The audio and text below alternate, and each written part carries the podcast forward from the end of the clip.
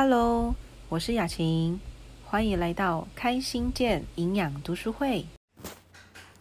好，十点半啦，我们准备开始吧。嗯，今天有新同学，哦，有 echo 哎，echo 哎，对啊，是我的吗？这样还有 echo 吗？没有了哈，没有了，可能袁龙刚是用扩音吧，是吗？哦，因为有冠宇嘛，冠宇是第一次来哦，然后我们一样哦，这本书《吃的营养科学观》，其实我们已经念大概一半的吧，三分之一，接近一半的吧，哦，因为我们上一礼拜念到一百一十三页，那按照惯例，通常有新朋友呢，我们还是会稍微导读一下我们的前言。嗯，在我们的二十一页到二十五页，哦，这是我们最常会念到的。那我觉得我们念一下二十五页就好了，这一段就好了，这样子。好，我来念啊，好，比较简单。二十五页前面有一个食物营养与心理影响，哦，小章节在这边。好，二十四页的最后一句，吼。很多人误以为所谓的营养就是放弃他们原本喜好的食物，而勉强吃他们厌恶的食物。哦，这个不是我鼓励的一件事。哦，就跟书上所写的，它是什么意思呢？意思就是，呃，营养的都很难吃。好，那是不是这样？呃，其实是。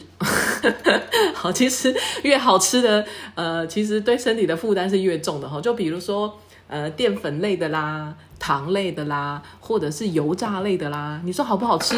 好，很好吃哦，它确实是美味哦，就是可口这样。可是对我们的健康呢，伤害性蛮大的哈。那这个书的最后一句话是说，要放弃原本喜欢吃的食物，去勉强吃自己讨厌的食物哦。其实我们以营养的角度来讲，不是希望这样子哦，我们希望的就是你喜欢的跟不喜欢的都一起吃。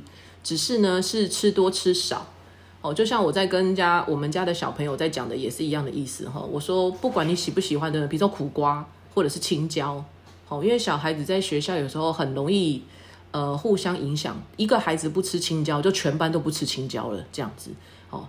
然后我就会跟他讲，我就说，没有你喜不喜欢，因为是你身体需要的，不是你嘴巴需要的，哦，所以不管你喜不喜欢，你至少都要吃个两三口这样子。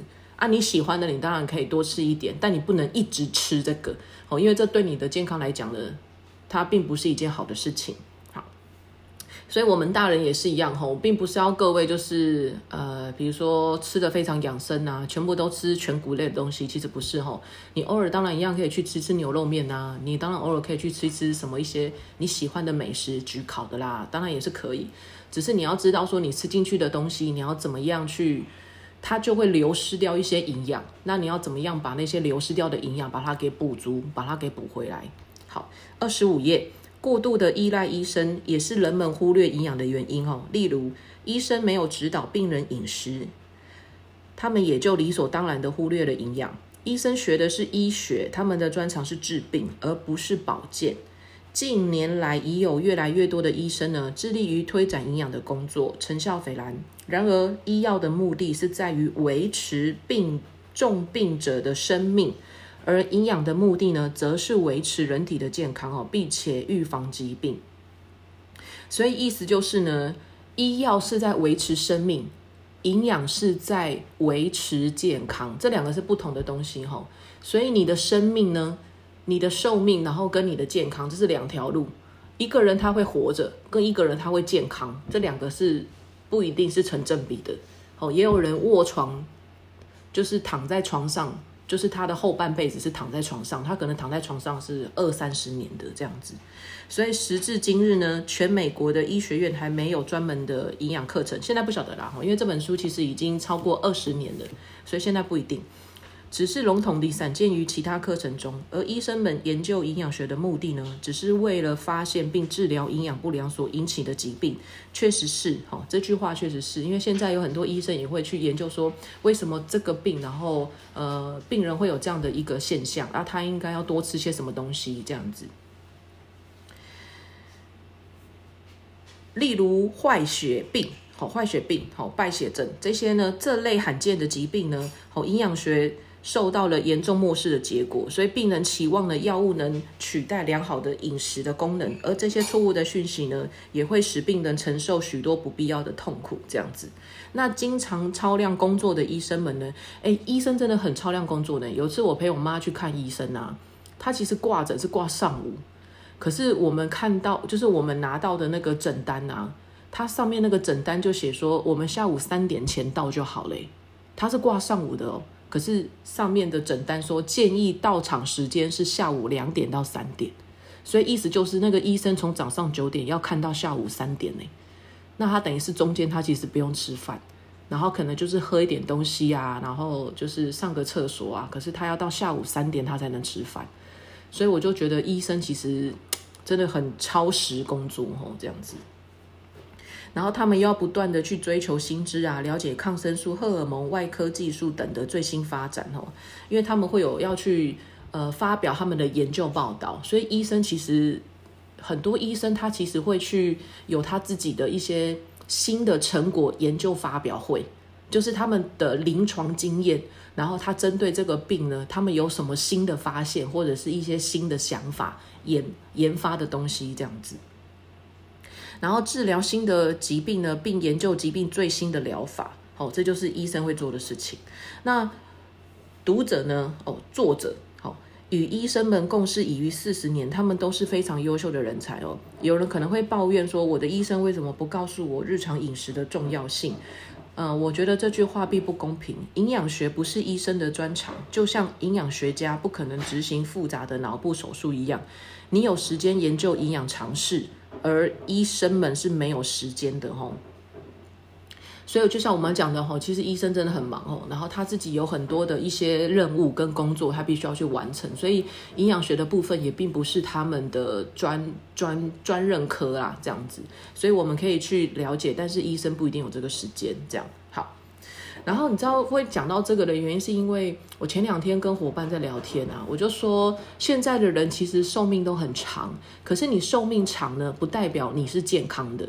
就像我讲的，我们可能在老老年的时候，你有可能是坐着轮椅，可能坐在轮椅上就可能坐了二呃一二十年这样子，所以你是没有办法自己自行走路的，或者是有人可能他是躺在床上，然后躺了一二十年。然后他是活着，但他并不一定是健康，这样子。好，那我讲到这个的原因是因为呢，我本来有一个想法是说，以后如果真的年纪大了，然后呃，我们可能会需要随时一些就是医护人员的照顾嘛。所以那时候我本来想到说，哦，在我们可以好好保养自己的身体的情况之下，然后呢，不用去担心经济的这样的情况呢，也许以后老了。我啦，哈，我我我讲是我自己，也许我可以去做的就是，比如说安养院啊，哈，疗养院这样子的一个机构。然后你知道，我昨天呃前两天在跟伙伴聊天的时候，因为他妈妈是在，就是呃要离开离开之前，他妈妈是糖尿病患者，然后也有癌症，可是小孩没有让妈妈知道说妈妈有癌症这样子。然后后来妈妈就，可是妈妈的经济是 OK 的。所以后来呢，妈妈就去住了那个疗养院，就是一般我们讲的，就是那个长照中心，哦，就是那个安养院这样子。然后我我一直以为安养院是像我们学生宿舍在住套房，就是一间一间一间一间一间这样子。然后结果那个伙伴都跟我说，不是所谓的安养院呢，其实它就是跟普通病房一样，它就是呃，比如说四个人一房。或是六个人一房，那怎么样去隔起来？跟一般的那种普通病房一样，就是用一个窗帘这样拉着，所以它是裸空的。所以也也就是说，我们如果年纪大了，然后我们去住在那个安养院的时候，其实就跟住普通病房是一样的。然后，呃，安养就是那个。安养院他们又没有分，就是没有像医院分分类分的这么的完善。比如说像医院他们的病人住在一起，就比如说这个都是肺肺科的问题的病人，好，那就全部都是肺科的病人。然后这可能就是肝脏的问题，然后就整个病房都是肝脏的病人这样。安养院不是，安养院它只有分性别，就是男生就一间，六个都是男生，然后这六个都是女生。所以你知道，他就说他有看到，就是他妈妈是糖尿病跟就是慢性疾病的患者嘛，所以他妈妈就去住了那个病房，病房他自己的床啦，他自己的床，然后他就看到了有一个女生啊，也是长者吧，她是开脑部的刀，所以她整个那个头骨盖是掀开的，你知道吗？因为脑压过高，脑就是有那个太肿胀，所以她的脑壳，她的那个头壳是不能盖上去的，就她不能缝起来。所以你知道她的那个，她在病房里面就看到有一个，就是这边是缺一，就是整片都是红红，有点像是像那种就是，好像是我们的大脑吧。哦，他妈妈啦，他妈妈就是有看到这样的一个一个床友，就是脑脑壳是没有盖上的，你知道吗？就是要等到脑压稍微降一点的时候，才可以去把他的脑壳再缝回去。哇，你知道我听他这样讲完之后，我就想说，我们都年纪大了，是想要能够就是放轻松的，然后是要能够就是呃就是安然的、悠闲的去度过自己的晚年。结果你是去住安养院，然后还跟着一些就是身体状况很严重的人，对，就是你们懂我讲的意思吗？就是我是要能够鸡皮疙瘩都起来了。对啊，你知道，你要去做那个长庚啊，长庚的那个老人的那个养护中心，一人一间，然后又有餐点，不用煮饭的。不是，你知道重点是什么吗？对，慧明讲到这个，可是这费用 money 很重要，你知道吗？三万多每个月，你讲的是便宜的，你知道，因为他妈妈是找非法的安养院哦，一个月要要三万三万多，非法的哦。然后我就问他说：“你们为什么不找合法的？”他说：“合法的要求很很多，然后费用也比较高。”他说他听到最便宜的哦，他妈妈大概在两年前过世吧。他说他那时候妈妈去问到的合法的安养院最便宜一个月要三万六。最便宜的哦，所以他就说，如果你要找合法的安养院，就是老人院，你应该每每个月的生活开销至少要四万块起跳，一个人哦，四万块起跳。然后他就跟我讲到另外一个另外一个老人家，他就说那个老人家是一个老爷爷，然后那老爷爷很有钱，非常有钱，然后他就在那个同样一间安养院。一样是非法的啦哈，他们就在同一间，然后那个老爷爷找到那一间呢，是还有请看护，然后也是个人房间。你知道他这样一个月的花费要多少吗？他是非法的哦，一个月的花费要十万块，个人的哦，因为可能因为他有请看护啦，他说一一个月看护至少也要四五万，应该跑不掉，所以个人房可能就要也要四五万的意思就对了。而且你知道我听他讲完的时候，我就觉得，唉。你想要老老年生活能够就是生活的很很轻松，然后很悠闲，然后不要看这些触目惊心的事情，我觉得也不是一件容易的事情诶，你知道吗？就是还以为说去住了老养那个安养院，就跟电影上面演的一样，就是一群老人坐在那边聊天呐、有时候运动一下啦，下下棋啊，看个电视，就不是诶，就是啊，你会看到很多一些就是残疾人士，你知道吗？我那时候就觉得，哦，我对那种安养院的幻想能够破灭，你知道吗？我就想说，算了算了，我们还是把自己的健康照顾好好了。因为你知道，那个十万块钱的老人家啊，他就算花了十万块，他还是不健康啊。他只是三餐有东西吃，然后有个随时的医护人员，可能就是住在一起，然后身边有一个看护可以随时的帮忙。照顾他的生活起居，可是他的健康还是没有很好啊！你们听得懂我意思吗？所以我就会说，就是你会发现到说，吼，就是老了真的还是要靠健康，真的还是要靠自己诶，因为你没有办法，当你身体不舒服的时候，或是你生病的时候，你没有办法决定你要住在什么环境。就像我们今天去医院，你会被哪一个护士照顾，或者是你今天会跟哪一个？病友住在同一间，你也不知道。那你说我想要能够活得有生活品质一点，你的收入就要真的要真的要够用哦，真的要真的要很高啦，这样子哈。好，所以呢，这个啊，题外话啦，我就因为刚好前面我们导读到说，医生只负责帮我们维持生命，然后营养是帮我们能够预防。能够维护健康的，所以我就会觉得说，真的是营养是一件很重要的事情哈。这是题外话，这样哦。所以为什么我们学营养跟学医跟学医学，这是两个不同的路哦，因为他们的目的性不一样，一个是只要让你的心跳、你的呼吸、你的大脑它有在运作就可以了，哦，那另外一个另外一个就不是喽，哦，另外一个是我们希望你能够恢复到你可以生活自理的这样子，哈，所以，呃，失智症啊。稍微题外话也稍微聊一下哈，失智症，因为其实我们以往对失智症的认知是以为说他们找不到路回家，可是我想跟大家讲的就是，其实失智症不是找不到路回家，失智症是他完全会忘了他的生活自理的能力，比如说他会忘记吃饭，那什么叫做忘记吃饭？就跟我们你如果有带过孩子，你就知道你必须要一口一口去喂孩子，然后告诉他说嘴巴要咬一咬，嘴巴要咬一摇。因为如果是失智症的人的话，他是连咬这个动作他都会忘记，他就要这样咬一咬，咬一咬，真的是这样子。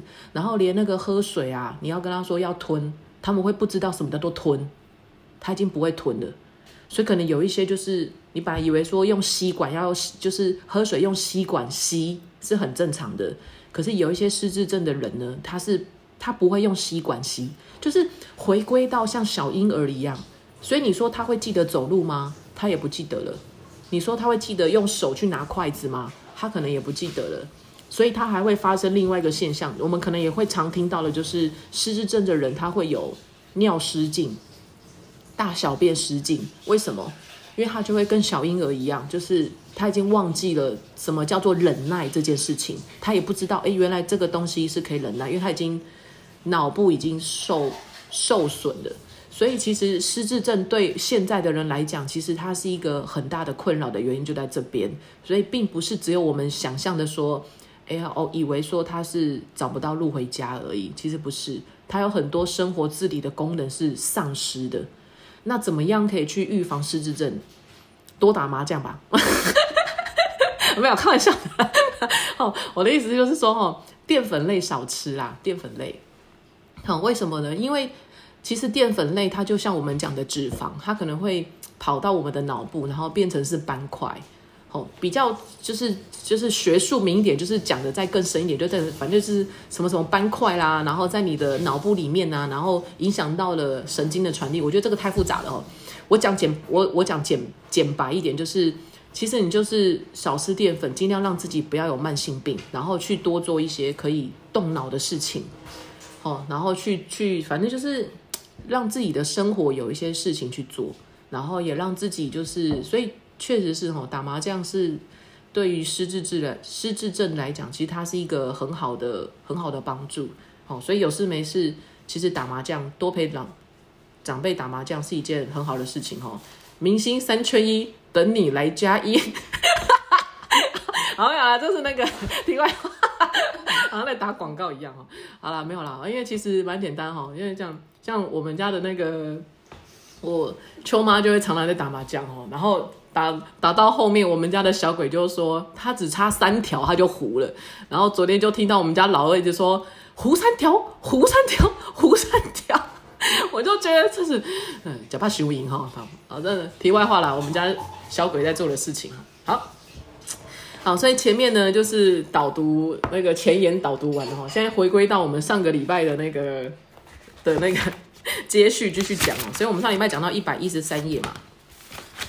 好，一百一十三页前呢，其实他讲到的是 B 二哈，那 B 二其实有很多老年的症状，包含我们讲的白内障。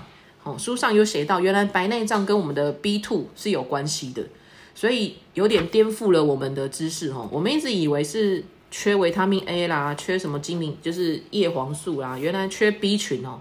也会让我们有白内障的问题，而且还蛮严重的。这样，然后他在一百一十三页有写到一个哈，老年的症状，哦，包含什么冲水啦、灼热感呐、视觉模糊啊这些呢，在补充了牛奶还有足够的营养之后呢，很快都可以恢复哈。其实这些都有可能，你的初老症可能跟你的 B 群有关，所以各位。呃，维他命 B 真的不要缺少，有事没事多吃 B 哈，你就是缺 B，欠 B 哦，欠 B，你就是欠 B 哦，好，所以呢，因为呃，东方人呢，尤其是台湾人哦，普遍都会有一些肝不好的现象。其实台湾有很多人有 B 肝带源或者是 C 肝带源，所以呢，就是让自己多增加一些 B 群，其实蛮好的，这样子哦，也会减少很多的问题啦，包含慢性病都可以减少很多，初老症啊、老化现象啊，哦，有 B 群的也都可以减少很多。好，那我们接下来来认识一下我们的 B one 吧，一百一十四页，呃，元龙来吧，你的书一杠五破啊。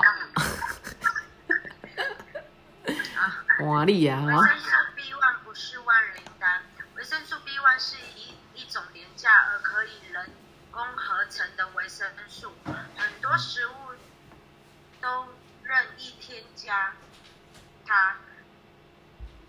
许多人服用维生素 B one 或少数几种复合的维生素 B，就自以为可补充所有的营养素。维生素 B 群的作用是相辅相成的，单独摄取任何一种或其中之数种，只会增加其他种未补充的需要量，使摄取不足的部分因为缺乏而造成身体异常，反而弄巧成拙。充分的摄取维生素 B one 有助于能量的产生，但读者不可误会这句话。大量的服用维生素 B one 片剂以消除疲劳。曾经有读者这么做，一位疲劳过度的女士，她每天服用大量的维生素 B one 持续两年。她是一一位女裁缝师，只有三十八岁，外表看起来却像是五六十岁了。她的两眼充血，而她自己却认为那是工作过于紧张劳累之故。她的上唇似乎完全消失，细小的裂缝由嘴角向下延伸，脸上的每一道皱纹都看都显得疲累不堪。我真想劝他躺在床上好好休息半年。他的头发在去年一年之间几乎掉光了，只剩下一些稀疏、稀薄而散乱的白发。他的神经紧绷，时常抽搐、失眠、焦虑过度而导致而感到沮丧。膝盖内侧长满湿疹，几乎法坐下，也因为精疲力尽而无法久站。在详细的问过他许多问题之后，我终于找出真正的原因。他时常感到疲倦，并且听到维生素 B one 可以防止疲倦，在服用初期真的是有不错的效果。当效果逐渐消失以后，他向药剂师要求剂量最高的维生素 B one 片剂，不久又再度失效了。于是他再增加剂量至每天四片。我很难让他相信服用维生素 B one 是不当的，也他也不愿意放弃。我看过许多类似的例子，患者出现各种维生素 B 的缺乏症状，都是由于盲目的服用维生素 B one 所引，但没有人像这位女士那么严重。好，元龙到这里哦，元龙到这边就好了。来吧，我们请冠宇。一百一十五页，一二三，第三段，一知半解。我吗？冠冠冠宇，冠宇在吗？在。好好，可以吗？我讲一知半解那边吗？对对对对对。好，一知半解实在是非常危险。缺乏某种维生素时，由饮食中加以补充，便能有所改善。如果摄取过量，反而有害无益，只会造成其他维生素 B 的缺乏。就像前述的例子一样，维生素 B one 最丰富的来源是小麦胚芽及米麸，肝脏中的含量并不多。种子发芽时需要这种维生素，因此它存在所有谷类、核果、干豆、豌豆、黄豆、扁豆及由植物种子未经过加工精制的食物中。像花生酱、面包、麦片等肉类食品中，肾脏、心脏及猪肉里的含量最丰富。在一项缺乏维生素 B one 的实验中，纽约大学医学院的诺曼·乔利夫发现，受测者在四天之后开始出现心脏周围疼痛、心悸、呼吸急促、便秘、不寻常的倦怠及情绪沮丧等症状。并且持续恶化。乔利夫博士以荧光镜及心电图检查受测者的心脏，发现他们的心脏扩大，并且出现心脏异常的现象。在补充足够的维生素 B1 之后，这些症状在三到六天之内便消失了。另一项类似的实验是由梅梅奥基金会主办，受测者的饮食中维生素 B1 的含量是每一千卡路里零点二二毫克，相当于一般美国家庭的日常食物中的含量。为了确保其他营养充足，还加上酵母粉。以补充维生素 B，但是其中维生素 B1 已经因加热而被破坏。此外，还加上铁、钙、磷及鱼肝油以补充维生素 A 和 D。这样的饮食已经优于数百万美国家庭的日常饮食。好，OK，关于到这里就好了，好吧？美鱼来吧，美鱼，美鱼，美鱼。一百一十六，嗯。所有受测者的性情都有所改变，脾气暴躁，容易与人发生争执，不合作，效率低落，健忘、懒散及消沉。这些情形日益严重，有时候受测者会显得极度疲倦、失眠、便秘，对噪音敏感，手部及脸部经常麻痹、失去知觉，低血压中度明显，新陈代谢率降低。心悸、呼吸急促，心电图显示他们的心脏异常，以运动器材量测量，他们的工作量逐渐降低。在运动及天气寒冷时，所有的症状都会更严重。有时候受测者会因为过度衰竭而无法工作，腿部疼痛、神经炎、胃酸减少甚至完全没有。在第二十一周时，他们开始剧烈头痛。恶心、呕吐，以致实验必须终止。让受测者服用维生素 B1，几个小时以后，他们变得精神愉快、活力充沛，不再有怠倦感。其他的症状则消失得较慢。胃酸的分泌在第十二天之后，心脏则在第十五天之后才恢复正常。维生素 B1 是影响酵素的一部分。虽然缺乏维生素 B1 使身体出现各种症状，但它的功能却只有一种，它是酵素的一种成分，有助于将葡萄糖转换成能量或脂肪。糖分糖分解产生能量，同时也形成丙酮酸及乳酸。含有维生素 B1 的酵素便会将丙酮酸迅速分解为二氧化碳及水，乳酸则转化成甘糖。当维生素 B1 缺乏时，便无法产生这些变化。丙酮酸及乳酸聚集在组织中，特别是大脑、神经、心脏及血液等，最后随着尿液排出，将糖转化为能量的作用减缓，糖及脂肪的燃烧不完全。丙酮酸及乳酸刺激组组织，脂肪无法单独制造足够的能量，身体便容易疲倦、怠倦、倦怠、无精打采。好好，每一到这里就好了。接下来请。配音姐，配音姐在吗？一百一十七页第二段，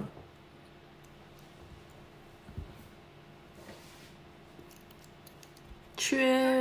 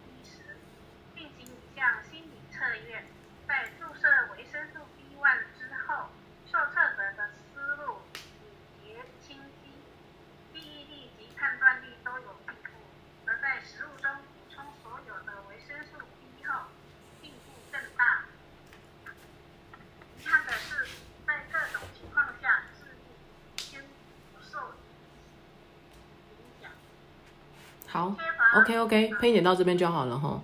接下来我们请玉云，玉云在吗？一百一十八页。我在开车，哦哦哦哦，那算了。那慧敏在吗？慧敏，你也在开车？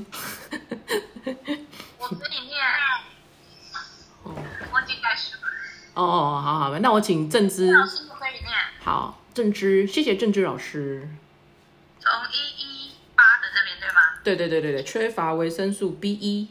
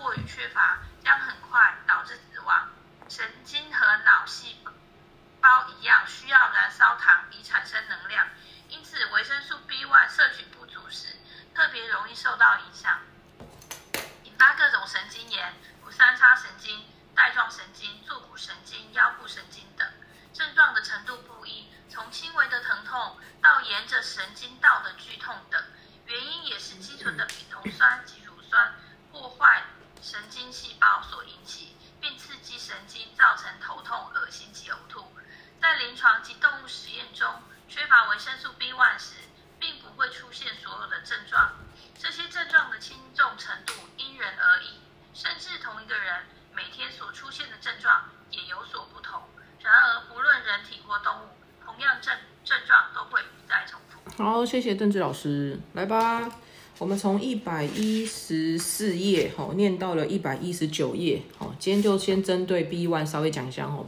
B one 其实它是呃最多人也是因为它是第一个嘛，哦，第一个 B one，所以呢，其实呃通常我们会讲说，如果疲劳啦，或者是你想要让身体的就是倦怠感能够减少了，比较有精提提振精神。我们通常讲到说吃 B 群，就是吃 B 哈，大部分讲的就是 B one 的功能，所以它才会一刚开始的时候，一百一十四页的标题就写增强精力的维生素 B 一。可是它的第一个小标题又写了、B 一并不是万灵丹，B one 不是万灵丹，所以有些人单纯以为说，哎，我出现的一些现象，我就只要去补充。单一个号码的 B 就好了。其实我们一直在跟大家讲到说，哦，就是 B 群 B 群，它就是有超过十五个兄弟，所以你要吃的话，就是要一起吃，你不要只是看市面上。可是各位，你如果有机会去一些开架式啊，或者是看到一些广告啊，他们很常会针对一个 B 的号码，然后把那个剂量加高。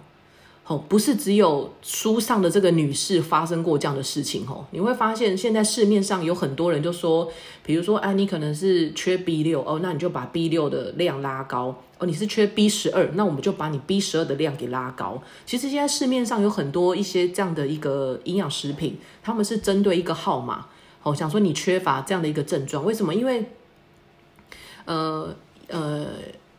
科学家就是那个研究营养营营养学的这个研究者，他们已经可以把每一个 B 的号码，然后它会产生什么样的现象，他们有去把它做分类，所以书上才会写说，你缺 B 一会有一些什么样的身体状况，你缺 B 二会有什么样现象，你缺 B 三会有什么样的现象，所以他们就针对这样你缺的现象，然后把你的那个 B 的号码给拉高。可是你看他书上就写到啦。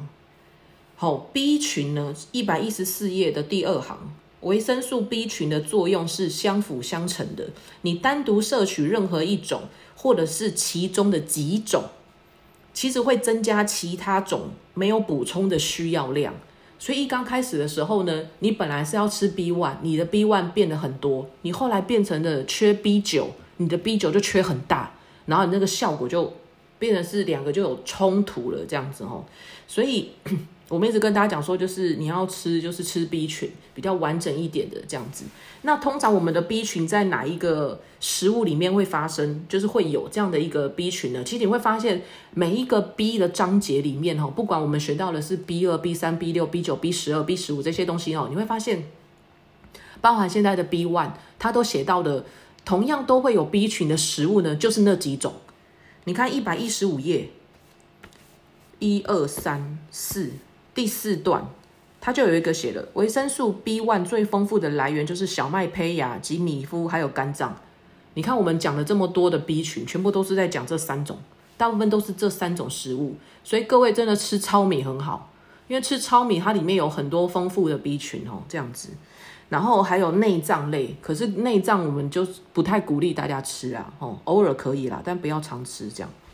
然后，如果摄取过量呢，反而会有害无益，会造成其他维生素 B 的缺乏。所以 不要单一吃，不要单吃某一种的这样子。那缺 B one 会有哪些现象呢？一百一十五页倒数第二行，心脏会疼痛，有没有？心脏周围会疼痛，会有心悸，会呼吸急促，会便秘，会有倦怠感，会情绪沮丧，哦，就是有那种。情绪的困扰，好，然后包含了在下一页一百一十六第二行，还会有性情改变、脾气暴躁，会容易发生争执，不愿意与人合作，效率低落、健忘、懒散、消沉，还会有失眠、便秘、对噪音的敏感，还有手跟脸会麻痹、失去知觉。你们知道我在念哪里哦？哦，我现在念的是一百一十六页的第二行的中间第三第三段，还会有低血压、中度贫血、新陈代谢率降低、心悸、呼吸急促，然后再一二三第三段，还会有胃酸的问题，还会有头痛，还会恶心，还会呕吐，然后在一百一十七页还会有什么？还会有丙酮酸跟乳酸，然后还有。在一百一十九页，好，第呃第二第一段嘛，应该算第一段。维生维生素 B 一摄取不足的时候，还会特别容易影响神经炎，比如说三叉神经、带状神经、坐骨神经、腰部神经。然后呢，还会有头痛、恶心、呕吐，这些都是缺 B one 会发生的现象。你们说多不多？哦，基本上已经到全身了啦，所以呢，我有时候常听到人家说他会偏头痛，我第一个的直觉反应就是他一定缺 B 群。他只要说他头痛，我就会说你的早餐一定吃的不好，就是 没有足够的营养啦。然后你就会发现到说，其实偏头痛它其实就是跟神经系统是有关的。然后比如说失眠啊，然后晕车啦这些，其实大部分都是跟很多都是跟 B 群有关啊，只是。不知道它是 B 一、B 二、B 三、B 六还 B 十、B 九，就是我们没有办法，就是去详细的记到说，哎，它其实这个现象就是缺什么。可是你会发现有很多东西，它都是跟我们的 B 群是息息相关的。那有时候你们运动完啊，常常如果你没有做暖身，然后你没有做收操，我还曾经遇到有人问我说，暖身是什么？收操是什么？好，暖身就是你在运动之前，先让你的身体身体稍微活络一下，吼，就是是，所以去伸展一下，好，让你的身体稍微动一动，这样子会比较在做运动的时候呢，会比较呃比较不会有运动伤害，所以呢就要做一下就是暖身。那你运动完了，你有很一些流汗了，然后你有做一些就是肌肉的训练啊，或者是呃脂肪的燃烧呢？这个时候，你的肌肉它是很紧绷的，因为它一直用力。你在运动的过程当中是一直出力的，它是有压力的，所以我们才讲说，接下来就是要让你的身体的肌肉去放松。好，然后这时候就是要去做一些就是收操，所以要做一些拉筋啊，好，或做一些伸展的动作。好，这些其实收操比暖身还要重要，这样子哦，因为它其实是在后后续的部分这样，其实。暖身跟收操都一样重要啦，因为你如果不想有运动伤害的话，其实这两个都很重要。反而很多人他其实这两个不在乎，他很在乎的是他在运动的过程当中他做了什么动作，然后做了多久，然后流了多少汗，心跳跳了几下。其实那个都是你的身体的自然反应。可是你如果真的要做到保护身体的话，其实你应该要做到暖身跟收操。其实这两个比你中间运动的过程其实还要。更能够去保护你的身体哦，因为才不会造成伤害。那有些人他可能就是太久没有运动了，或者是他没有做到暖身跟收操，所以他就会有所谓的肌肉酸痛，就是我们讲的铁腿。那铁腿是什么东西呢？铁腿就是刚刚这边有写到的，一百一十七页，维生素 B one 是形成酵素的一部分。其实呢，它就是有助于将我们的葡萄糖转化为能量或脂肪。那糖在分解产生能量。同时也会形成丙酮酸及乳酸，意思就是呢，今天你的糖就是脂肪，你的脂肪它要能够分解成变成的能量，就是你在运动啊，你要出力气啊，然后你需要有体力呀，你会流汗呐，好，这些就是我们讲的能量，还有热量。好，你的脂肪要转换成这些能量、这些热量，它就会产生两个东西，叫做丙酮酸跟乳酸。那这个时候，如果你的身体的营养素，然后你的收操又不足够，你就会发现你隔天稍微有一点点酸痛。通常运动完啊，铁腿是在什么时候？第二天，不是第一天。哦，你当你当下运运动完的时候，你会觉得哎，好像有点有点酸痛啊，有点脚软啊，四肢无力啊，你需要休息呀，你需要吃东西，你需要喝水，你需要睡觉。就隔天起来的时候，哇塞，超痛哎，你知道吗？有些人走路就会掰卡，好，因为那个就是。丙酮酸跟乳酸的的那个堆积，它没有散开来，这样子，所以我们才会说，为什么运动后其实去就是运动中或者运动前去吃 B 群很好，好，原因就是因为它可以帮助你的快速分解这些丙酮酸跟乳酸，好，但是你还是要做到保护肌肉啊，所以呢，收操还是很重要的哦。然后呢，再来一百一十七页的第一段最后一句话，脂肪无法单独制造足够的能量。好，所以呢，当你的就是如果你运动完之后呢，你没有去补充一些营养成分、营养素，好，包含去补充一些蛋白质啊，去补充一些 B 群的话呢，你的身体就很容易疲倦，然后倦怠或者是无精打采。所以有些人他运动完之后，比他没运动还要累，你知道吗？然后因为之前我有在带那个减重的课程嘛，所以呢，那时候我们就一直说，很多人就会有个观念，说我想要减肥，我就是要运动。可是，其实我想跟大家讲的就是，如果你本身上班，或是你本身生活就很累，你可能就本来有就有一些偏头痛，或是你本来就有一些便秘啦，或者是很一直睡不饱啦，无精打采。其实我并不鼓励这样子的人去做运动，因为你本来就很累，你的肝脏本来就需要得到休息了，你还去运动，你等于是增加你的肝脏的你肝脏的负担呢。那因为你本来你就没有。补充 B 群，然后让你的肝脏得到适度的的修补了，然后你还更加的去操劳它，你还更加的去运动，所以你知道有些运动的人呐，老的很快，不知道你们有没有看过这样的人，就是他看起来就其实很年轻，可是他看起来就是一副老太，就是很很老的样子，就对了啦。然后那个成语怎么念啊？老态龙钟嘛。对，老态龙钟对，老态龙钟，所以就是就是我们讲的，其实他运动久，所以你有时候去看那个运动员啊，那个皱褶啊，哦，那个皱巴巴有没有？然后就是他的皮肤啊，然后就是很干燥，然后细纹啊、皱褶啊，看起来就是什么都是下垂的，那就是我们讲的，其实它的营养成分。并不是这么足够。各位，你们如果有机会去看到一些就是网红的人，或是一些学瑜伽的人啊，或是有些就是在带什么一些运动的人啊，其实健身教练很在乎饮食，诶，你知道吗？健身教练或是有在做一些运动的老师们，其实他们很在乎饮食，诶。好，包含一些女明星、政商名流，他们不可能只是单纯做运动。你会发现他们的饮食其实是很讲究的。我有时候在看一些就是文章啊，什么 A 里的一些那种就是杂志的时候啊，他们就看到说有个六十五岁的英国女模特儿啊，有马甲线呐，然后还有什么四十八岁啦，脸上都没有皱纹呐，然后比如说现在哪个女明星啊，都已经四十五岁了啊，五十岁了啊，然后她的皮肤还是很有弹性啊，很水润啊。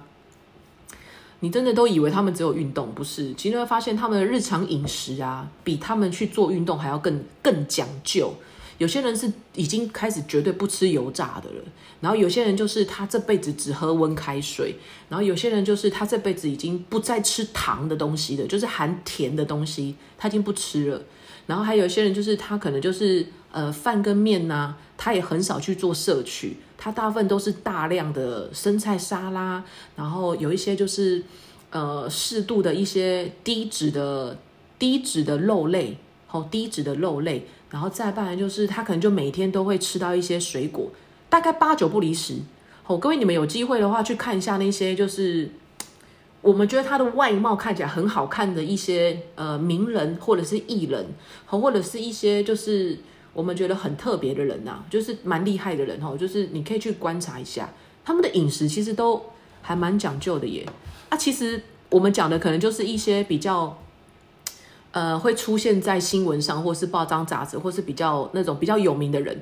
那我们去看看凡间好了，你们去看看凡间的一些长者，你会发现他们其实没有一些什么太多的生活的坏习惯，比如说什么抽烟啊、喝酒啦、熬夜啦，然后什么吃一些其他的东西，其实没有。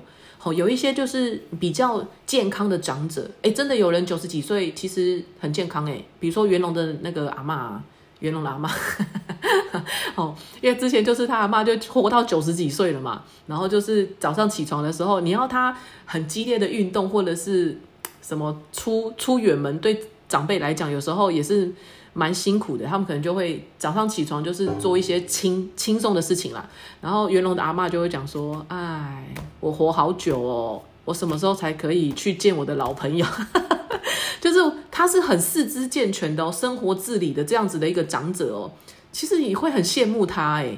我我自己觉得啦，因为我就想说，哇，如果我也活到九十几岁，可以像他这样子，每天早上起床的时候，可以自己走到门口晒太阳，然后拿一个扇子这样子慢慢的扇，吃饭啊、上厕所啦、喝水啦、换衣服啦，都是自己来诶，都不用靠任何人诶。你说这样的生活不是很自在吗？对啊，啊就是无忧无虑啊，然后他也不用太担心，就是什么生老病死，他也没有这样子一个困扰哦。我就觉得其实人生可以活到这样，其实也蛮好的一件事情哦，所以。我想跟大家讲意思就是哈，其实，呃，B 群是最多人会去摄取的，也是最多人会去呃第一个先接受的营养食品。因为现在大部分的人肝脏都不太好，加上我刚刚讲到的，台湾其实 B 肝跟 C 肝的带源者很多。然后 B 肝跟 C 肝呢，其实它不会传染，但它会遗传。好，所以台湾呢，其实有很多人是因为遗传的关系，所以他的 B 肝跟 C 肝就是呃肝肝脏的功能有时候比较弱一点。然后比较容易会有脂肪肝、肝指数过高的问题。好，所以其实台湾的癌症啊，前三名，不管男生还是女生，其实肝癌都是在前三名。所以你就知道，其实台湾人比较注重的，其实是在肝脏的部分。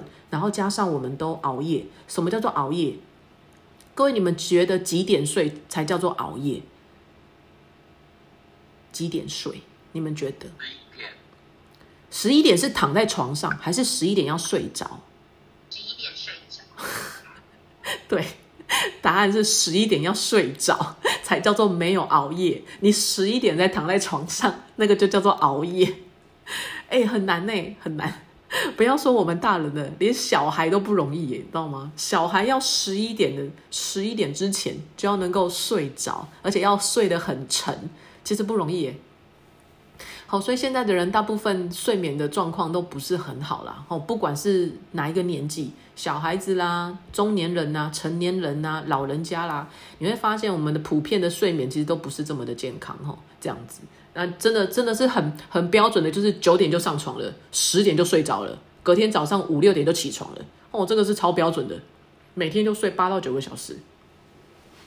但是不容易啦，哦，尤其是现在的有时候小孩子们，尤其是上了国中，其实有时候我上了国中啊，我我看我们家的小朋友啊，我刚才说你十点前就要去躺在床上，他说哪有功课写不完，考试还要准备，哦，所以基本上大概上了国中之后吧，想要睡眠正常哦，就是不熬夜，其实我觉得蛮难的。这种以现在我们的生活忙碌，这样步调节奏蛮快的情况之下，除非你已经到。年长的，就是你已经退休了哦，你可以自己所有的二十四小时自己去生活，生活配置，那当然就是可以自己掌握。可是像我们现在这样，真的不太容易哈。只要你还有一些任务在身的人呐，包含家庭主妇都不容易哈，也都是会有成为那种熬夜的一些困扰在这样子哈。好，所以呢，B one 的的现象呢，其实嗯，它影响了很多哈。那我讲一下一百一十八页。为什么 B one 缺乏会导致便秘，还有神经炎？神经炎刚其实讲过了，就不用再去赘述了哈。其实它就是，所以各位有时候如果你有一些什么就是神经痛，或者是筋膜痛，吼，或者是有一些就像他刚讲的什么三叉神经啊、带状神经、坐骨神经，吼，就跟神经有关的，其实你很缺 B 群，好，跟 B 群有关。所以有一些人就说我的手指什么筋膜痛，他是缺 B 群。好，他要吃多补充一些 B 这样子。好，那我讲一下为什么 B one 会导致便秘。哦，他这边有讲到的。其实，在一百一十八页的第一行，他有讲到了，他就说 B one 缺乏会引起消化不良。为什么？因为胃酸的分泌的，好，就会有一些没有办法正常发挥。然后呢，你引起消化不良，就会使你的胃跟小肠壁的蠕动减缓，就会变得比较缓慢。那你的食物就没有办法消化。你没有办法消化，就没有办法进到血液里面。那你的胃酸减少，或者是完全缺乏，就会使这件维生素遭到破坏。其实讲白话文一点，你缺 B one 就会造成消化不良，你的胃酸没有办法正常的发挥，那你就没办法吸收到营养素。其实它的意思就是，你缺 B one 就会影响其他营养呃其他维生素的吸收。你怎样我来恭喜啊不？就是意思就是说，你 B one 缺乏了，你其他的维生素也缺乏了，因为它其实是相辅相成的。那你说我就补充 B one，我其他的呢？哦，一样也会缺乏。好，因为我们讲到了，它不是只补充一种，你要补充就是补充全部。好，我们不要半套，我们要全套，这样各位了解吗？好，所以我们就是要吃，就是吃全部啦，你不要只吃边边角角。好，你如果只其实。呃，以另外一种说法来讲，你只吃单一种，那个其实都叫做偏食、挑食。那其实我们讲的挑食，其实对身体的健康来讲，它其实是蛮伤的，很伤诶。你说吃素的人算不算是偏食者？算啊，因为他有些东西不吃啊。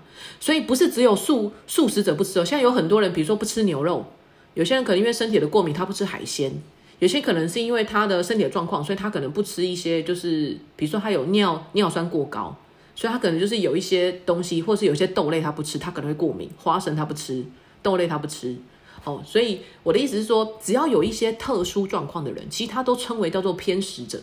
那身体的状况的适应关系嘛，过敏度的关系，可是我们就要从另外一个角度去把它做补充。所以这就是为什么，呃，有一些保健食品，呃，现在会越来越。这么的夯，然后越来越这么多人会去选择跟接受的原因，因为你不吃不代表你身体不需要。诶，有些人他比如说他不吃海鲜，可是你的身体需不需要海鲜的营养成分？需要，哦，他非常需要，哦，因为其实你如果海鲜里面有很多是跟生育有关的，也跟皮肤有关的，也跟你的就是生殖系统有关的，那你如果没有吃海鲜，你这些可能就会弱化啊。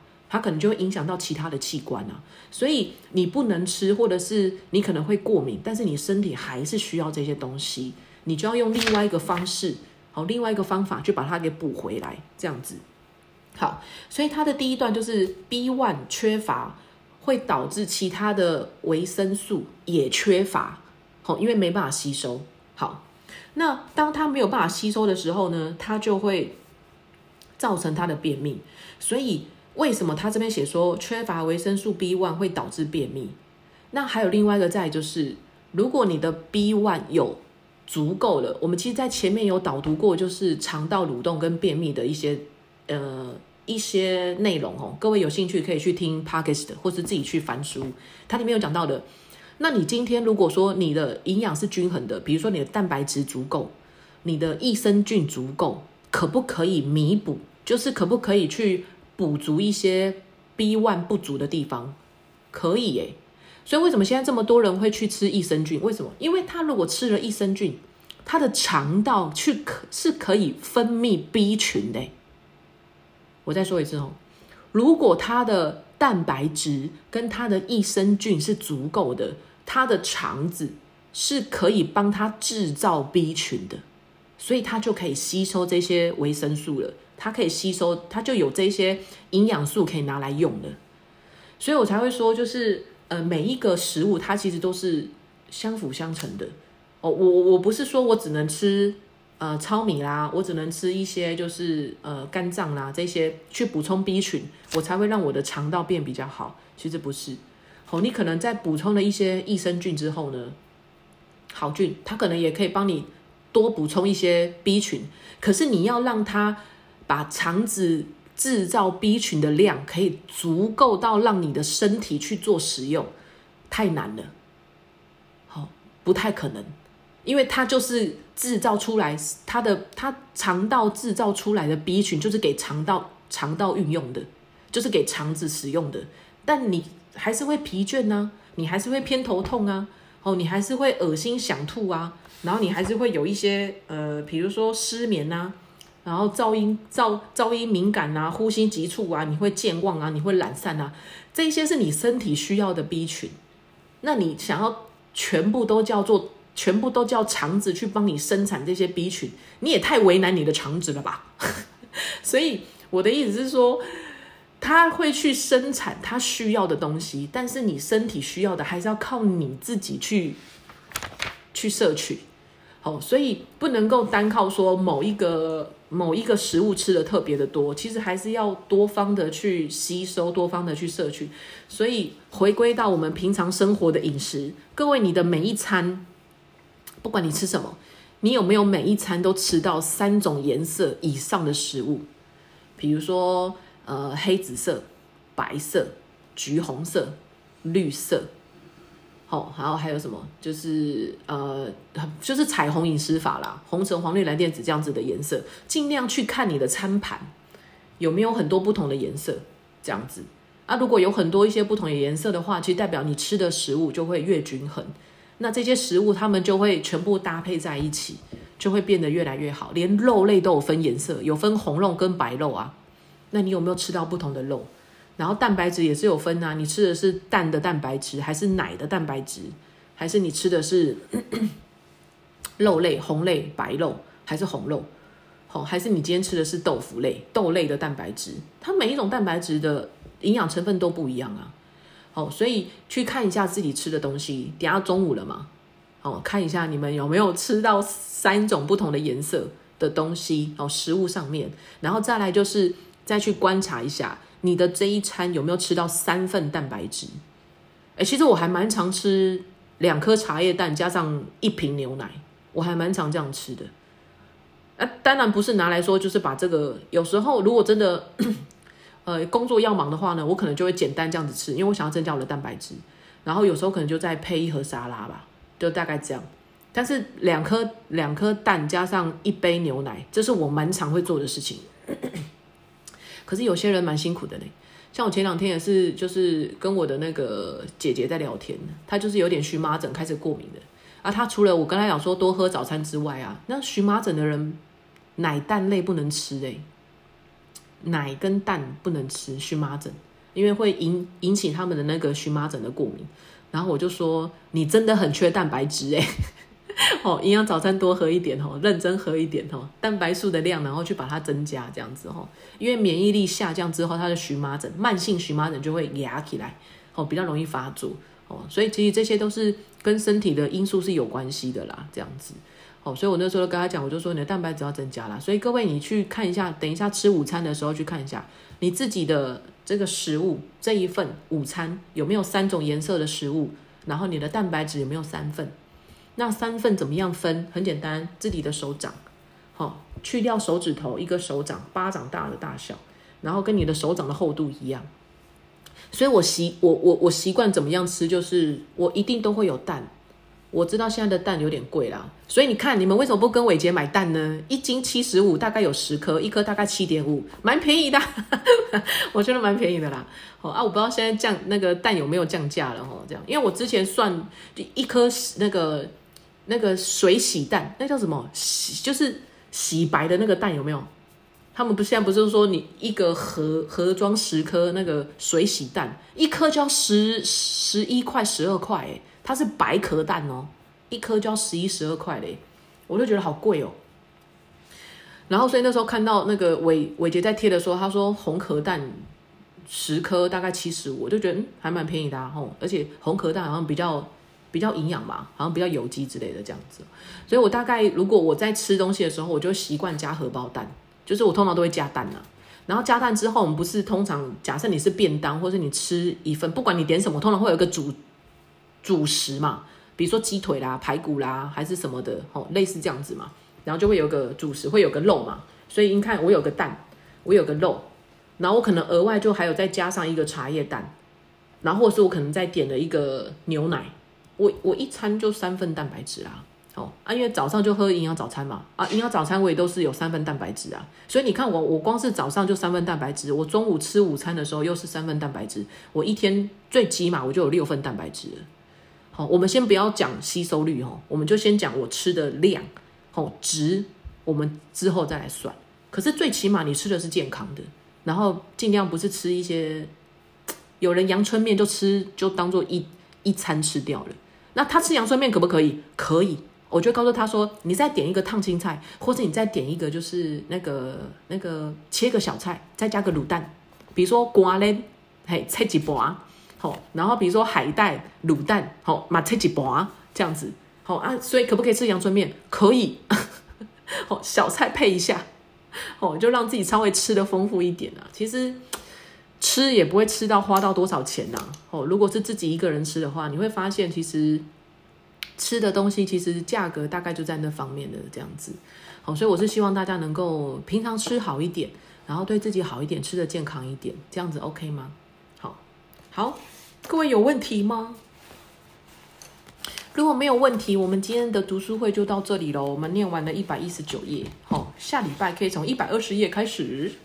然后最近的疫情确诊人数有点高诶，所以各位出门的时候还是做好防疫，戴好口罩哦，没事不要乱摸，然后尽量勤做一些消毒的动作哦。所以我觉得干洗手蛮好用的啦，至少你一直喷酒精，手不会很很容易粗糙，或者是很容易干燥这样子哦。所以有一些还不错的小物品，各位可以去准备一下。好的，那我们就 say goodbye。各位去用餐吧，午安喽。谢谢老师，Goodbye。希望今天的内容让正在收听的你可以获得更多的健康知识。如果你喜欢这类的生活健康资讯，欢迎按下订阅、点赞与分享。雅琴的开心健生活营养，我们下次见喽，拜拜。